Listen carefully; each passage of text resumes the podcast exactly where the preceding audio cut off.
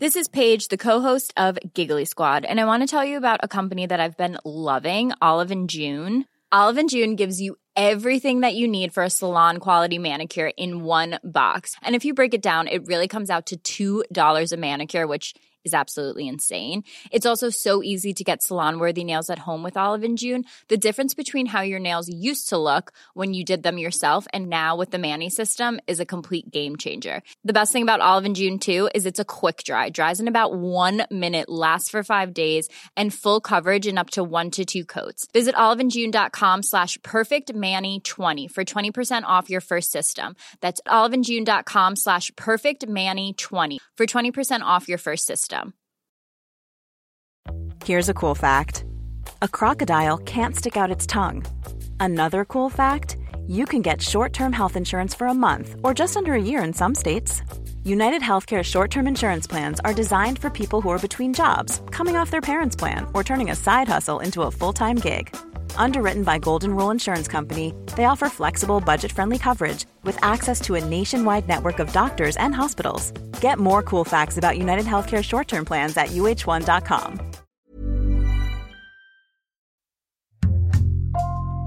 Bonjour, c'est Thibault Lambert et vous écoutez Code Source, le podcast d'actualité du Parisien.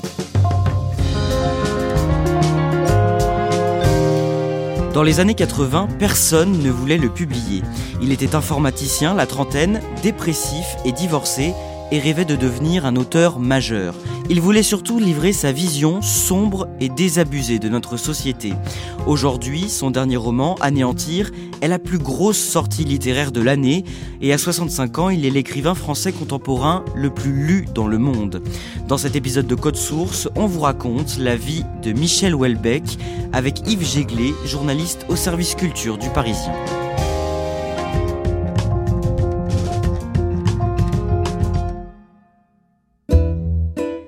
Yves à la fin des années 80, un homme d'une trentaine d'années a rendez-vous avec un écrivain, Michel Bulto, qui dirige une petite publication intitulée La Nouvelle Revue de Paris.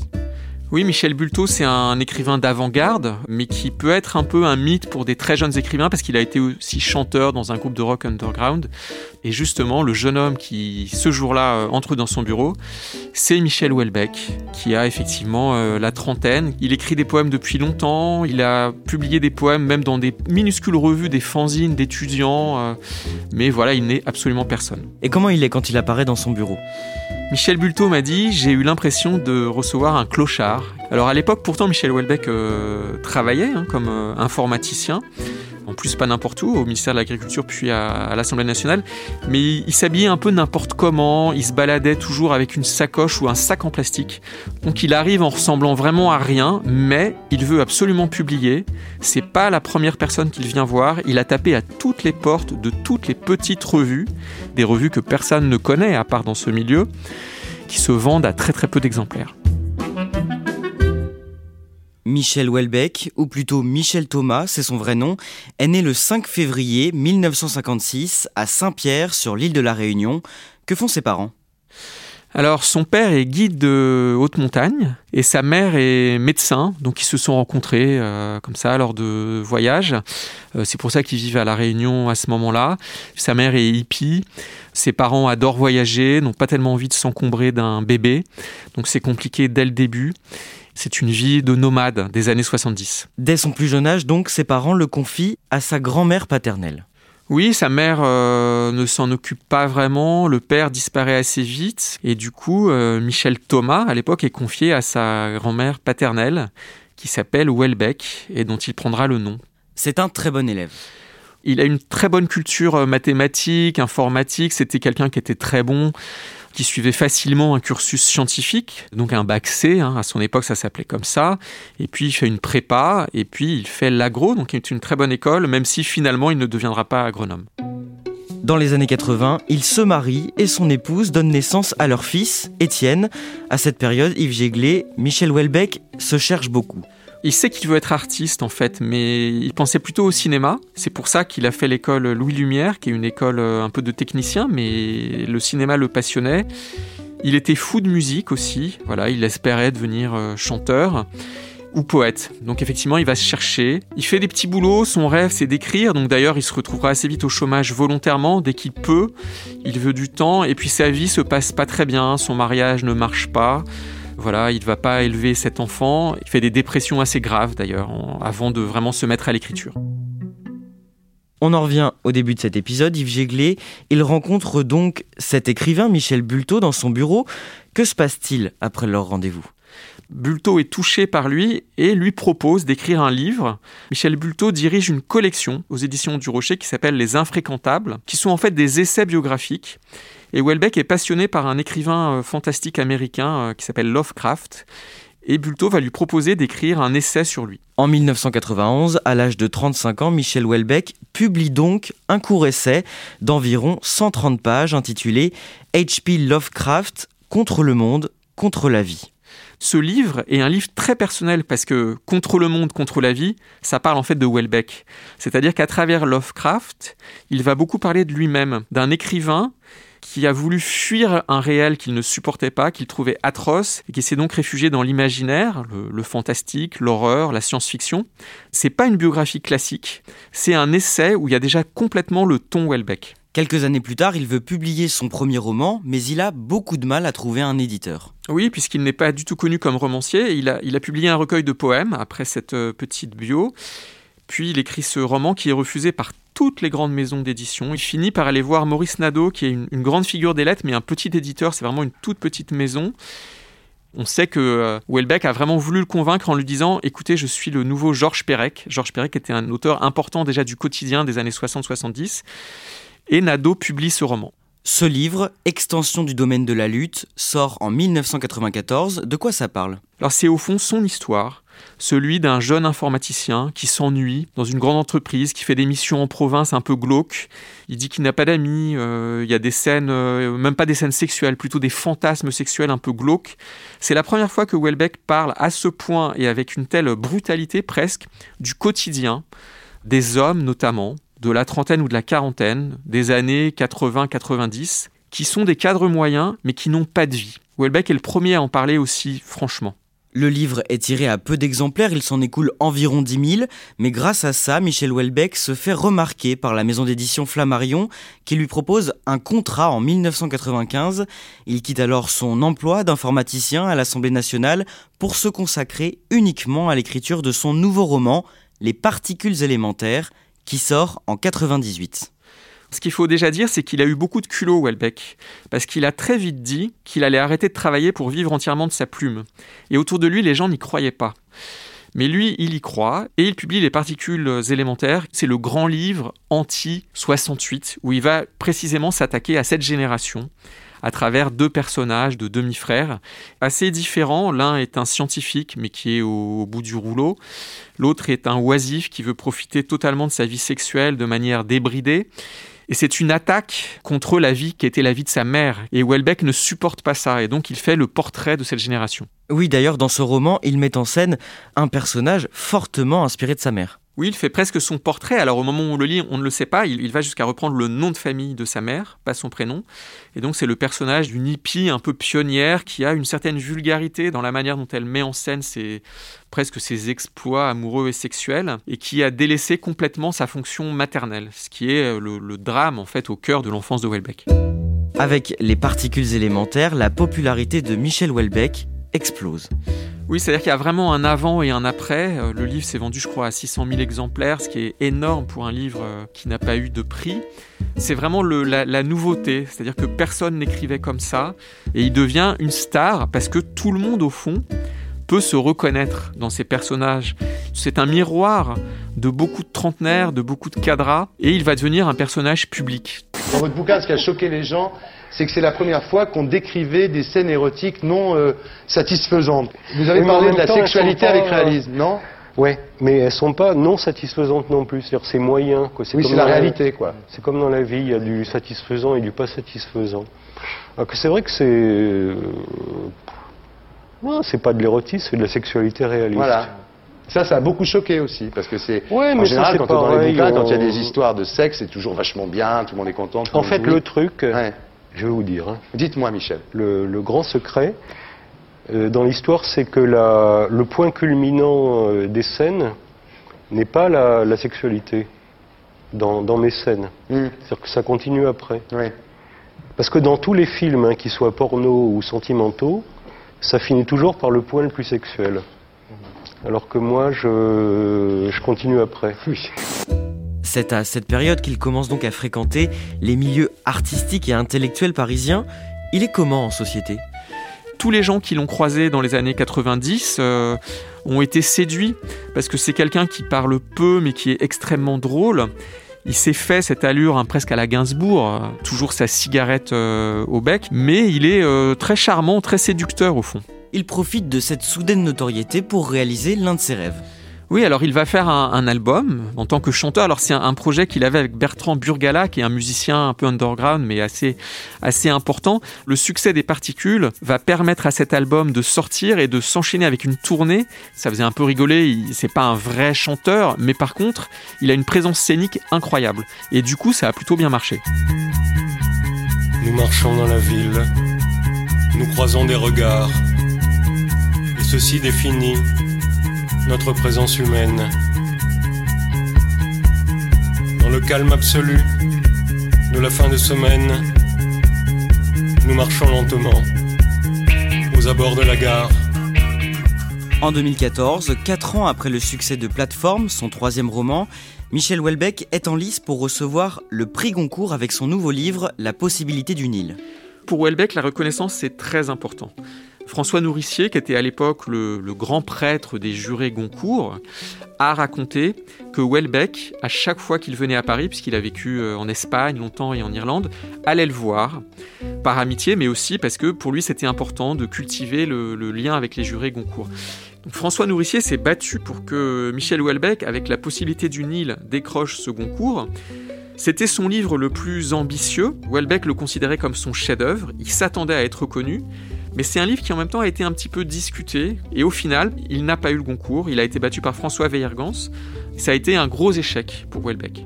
La même année, il refuse de co-signer une biographie qui lui est consacrée et va même jusqu'à se brouiller avec Denis de Mampion qui écrit ce livre et qui est pourtant l'un de ses amis. Michel Houellebecq, c'est quelqu'un qui tient à rester secret? C'est quelqu'un qui déteste ne pas contrôler ce qui s'écrit sur lui, surtout qu'il sait comme tout le monde que sa vie a des zones d'ombre. Donc il va effectivement tout faire pour que cette biographie ne sorte pas. Enfin, dans un premier temps, il va donner son accord à l'auteur, à condition que l'auteur accepte que Welbeck commente tout ce qui est écrit. Il voulait qu'il y ait des notes en bas de page, un truc un peu incroyable. Évidemment, le Denis de Montpion a refusé, et du coup, ils se sont fâchés. Et cette biographie est sortie et a entraîné beaucoup de fâcheries dans l'univers de l'entourage de Welbeck. En 2008, la mère de Michel Houellebecq, Lucie Secaldi, publie un livre, L'Innocente, dans lequel elle règle ses comptes avec son fils. Oui, alors la première surprise, c'est que Michel Houellebecq avait dit dans des interviews que sa mère était morte. Et voilà qu'elle publie un livre, et que ce livre est violent, assez amusant à lire. Elle désingue Houellebecq. Il y a, il y a des, scènes totalement étranges. Elle se plaint du fait que c'était un, bébé qui lui mordait trop les seins. Il y a des scènes comme ça. C'est un livre, euh, un ovni, mais qui amène un, une pièce finalement assez fascinante dans ce dossier Houellebecq. Cette année-là, Michel Houellebecq adapte aussi La possibilité du Nil au cinéma. Comment est ce film? C'est un film raté qui a été un, un échec public et critique. Il a essayé, mais ça n'a pas marché. Le prix Goncourt de 2010 a été attribué au premier tour de scrutin vitesse record de 1 minute 29 secondes, par cette voix au livre de Michel Houellebecq.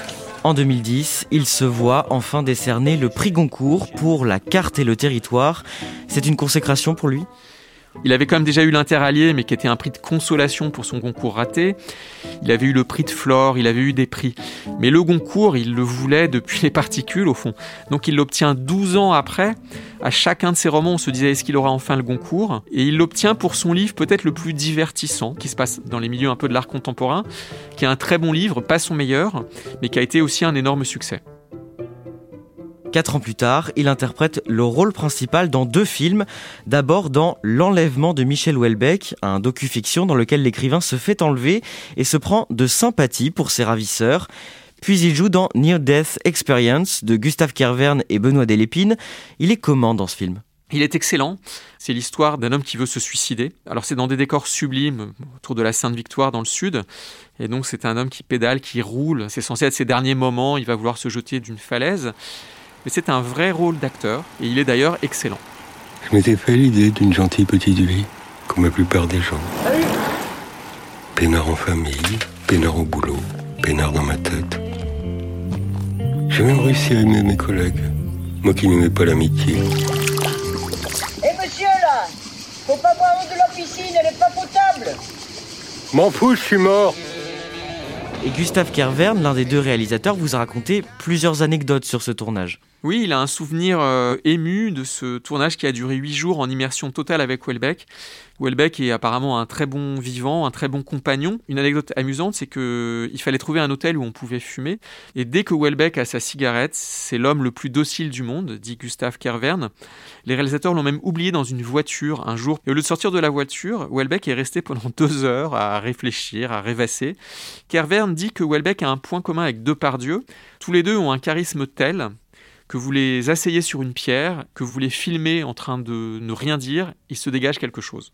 En 2014, vers la mi-décembre, Flammarion commence à révéler à la presse le sujet du prochain roman de Michel Houellebecq, Soumission, qui doit paraître quelques semaines plus tard. Mais Soumission euh, est un sujet un peu scandaleux puisque c'est un roman qui imagine une élection présidentielle où un parti musulman triompherait. Donc c'est un roman qui euh, imagine ce que serait la France vraiment dominé par, on va dire, une idéologie musulmane ou des idées musulmanes. D'où ce titre, Soumission, qui est dans la pensée de Welbeck une manière de dire que euh, voilà, une tradition française judéo-chrétienne s'efface ou se soumet. C'est un Welbeck beaucoup plus politique. D'ailleurs, qu'est-ce qu'on sait des opinions politiques de Welbeck? Il est plutôt conservateur? Un conservateur, c'est certain, puisque c'est un mot qu'il a repris à son compte. Il a dit une fois, je ne suis pas un réactionnaire, contrairement à ce qu'on dit, mais je suis un conservateur. Il s'est même vanté de ne jamais avoir été gauchiste. La seule chose qu'on sait, c'est qu'il a voté euh, Balladur en 95, il l'a raconté. On sait aussi qu'il est très ami avec Bruno Le Maire, donc on pourrait dire qu'il est plutôt centriste, mais un centrisme assez dur. Et il lui arrive d'être taxé d'islamophobie, voire de misogynie. Oui, alors la misogynie, c'est un, vieux débat puisque euh, dès le premier roman de Welbeck, Extension du domaine de la lutte, il se moque un peu des féministes, mais euh, il y a le terme connasse dès la première page en fait d'Extension du domaine de la lutte. Misogyne, je ne crois pas. Misanthrope me paraît un mot beaucoup plus juste. L'islamophobie, c'est une évidence, puisqu'il en a parlé dans beaucoup d'interviews, notamment ces dernières années dans Valeurs Actuelles. Il s'est rapproché de polémistes ou d'auteurs euh, d'une mouvance beaucoup plus dure.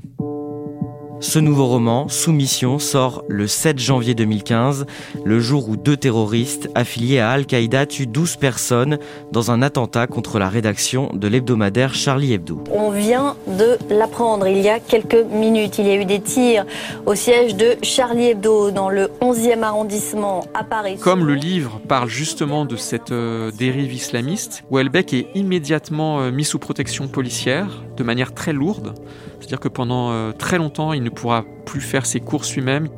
Pour Welbeck, ça a été aussi un coup terrible, personnel, puisqu'il était euh, très ami, notamment avec Bernard Maris, euh, chroniqueur économique de Charlie.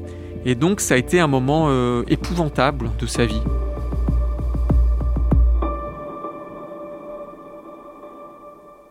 Yves Jéglé, en 2018, alors qu'il est séparé de sa deuxième épouse depuis plusieurs années, Michel Welbeck se marie une troisième fois. Oui, il a rencontré une, étudiante chinoise qui fait ses études à la Sorbonne et qui travaille sur Welbeck, qui fait un, mémoire puis une thèse. Donc ils se rencontrent, ils tombent amoureux, euh, ils ont une différence d'âge, mais ils vont se marier. Et en travaillant sur son portrait, Yves Géglet, vous avez pu récolter plusieurs anecdotes à propos de ce mariage. Oui, parce que c'est un mariage qui, euh, tout en étant secret, a, fuité très vite sur Instagram parce que des invités célèbres euh, ont mis des photos, comme Carla Bruni a mis une photo, et puis j'ai pu euh, avoir David Pujadas au téléphone qui était l'un des invités.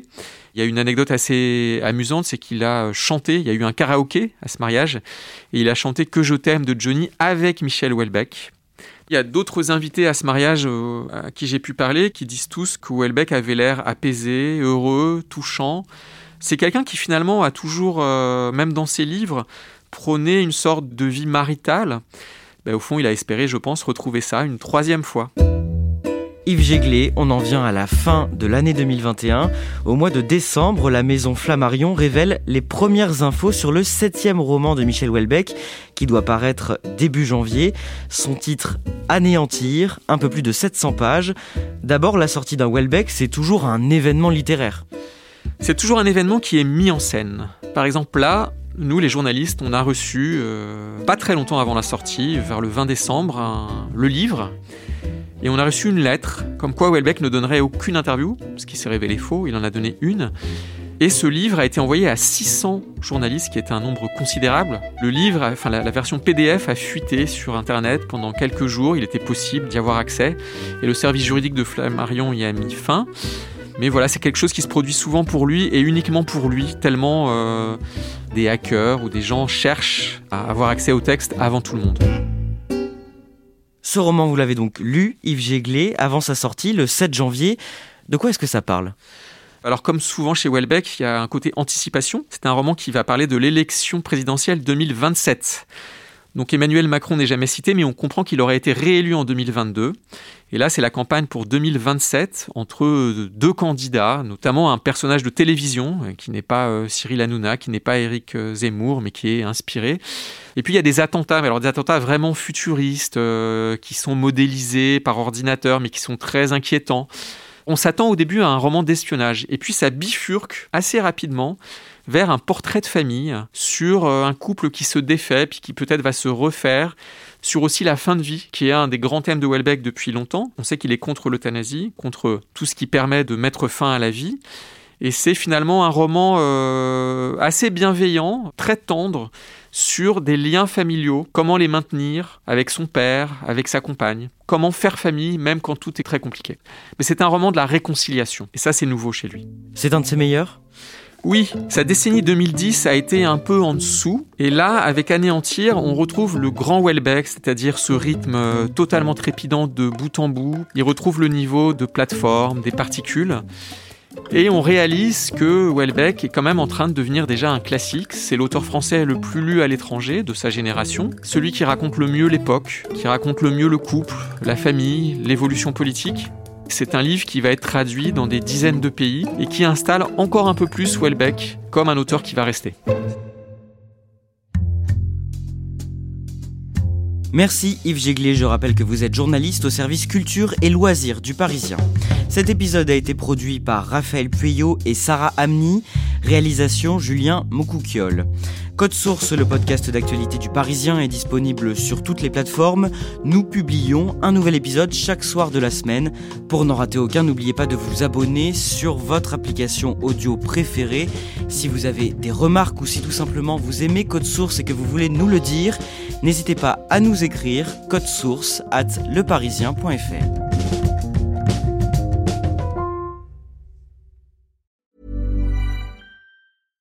Flexibility is great. That's why there's yoga. Flexibility for your insurance coverage is great too. That's why there's United Healthcare Insurance Plans. Underwritten by Golden Rule Insurance Company, United Healthcare Insurance Plans offer flexible, budget friendly coverage for medical, vision, dental, and more. One of these plans may be right for you if you're, say, between jobs, coming off your parents' plan, turning a side hustle into a full hustle, or even missed open enrollment. Want more flexibility? Find out more about United Healthcare Insurance Plans at uh1.com. Even when we're on a budget, we still deserve nice things. Quince is a place to scoop up stunning high end goods for 50 to 80% less than similar brands. They have buttery soft cashmere sweaters starting at $50, luxurious Italian leather bags, and so much more. Plus, Quince only works with factories that use safe, ethical, and responsible manufacturing. Get the high-end goods you'll love without the high price tag with Quince. Go to quince.com/style for free shipping and 365-day returns.